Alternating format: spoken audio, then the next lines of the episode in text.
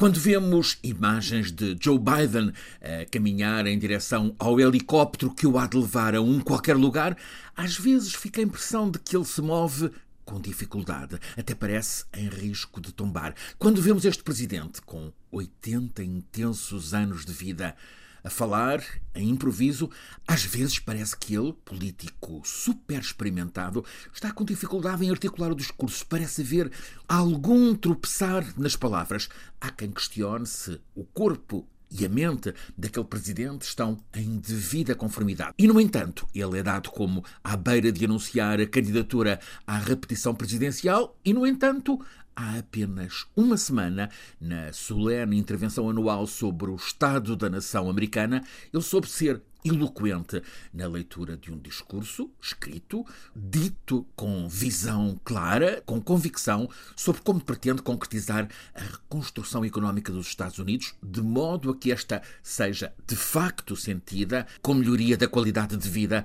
pela classe média dos Estados Unidos. Foi um discurso, percebeu-se que cuidadosamente preparado e que vários experimentados comentadores nos Estados Unidos estão a classificar como mais consistente e visionário do que os de Obama, que tem a reputação de ser mestre na oratória. Joe Biden, em até agora dois anos e um mês na Casa Branca, está a meio do mandato, tem uma presidência fértil em contrastes, altos e baixos, triunfos e desastres, estabilidade e caos. Resolveu a pandemia, que estava crítica nos Estados Unidos, e evitou a recessão longa que pairava como um diabrete ameaçador tem o desemprego em mínimos históricos e o controle da inflação, ainda que continue alta, parece eficaz. Joe Biden é sobretudo o presidente que, depois do descrédito da América com Trump,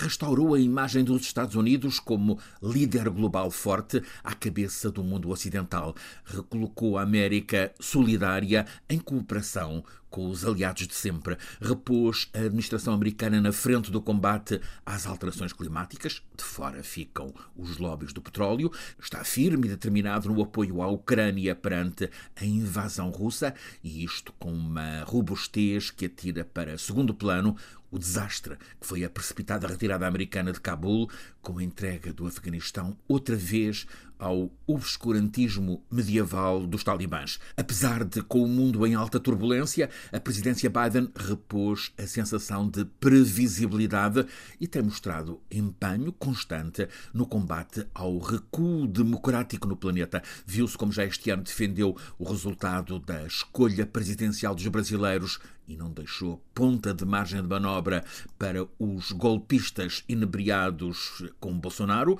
é facto que não o vemos mexer-se para fazer parar os abusos brutais da junta militar que assaltou o poder em Myanmar, Birmânia, também não mostra a força necessária para impor a negociação de uma solução de convivência entre israelitas e palestinianos em conflito com inflamações contínuas em fundo de perigosas frustrações. Também mostrou firmeza no jogo das superpotências com o caso do balão chinês, igualmente a avisar Pequim sobre os limites em Taiwan. Biden é o presidente com engenho negociador que o leva a conseguir o acordo dos republicanos para a aprovação de medidas de apoio social e está a colocar-se na grelha de partida para continuar presidente ao enunciar o que lhe falta conseguir, o que quer conseguir: mais controlo de armas, mais combate à discriminação racial e aos abusos por parte de polícias, regresso à anterior liberdade garantida de interrupção de gravidez, também proteção a pessoas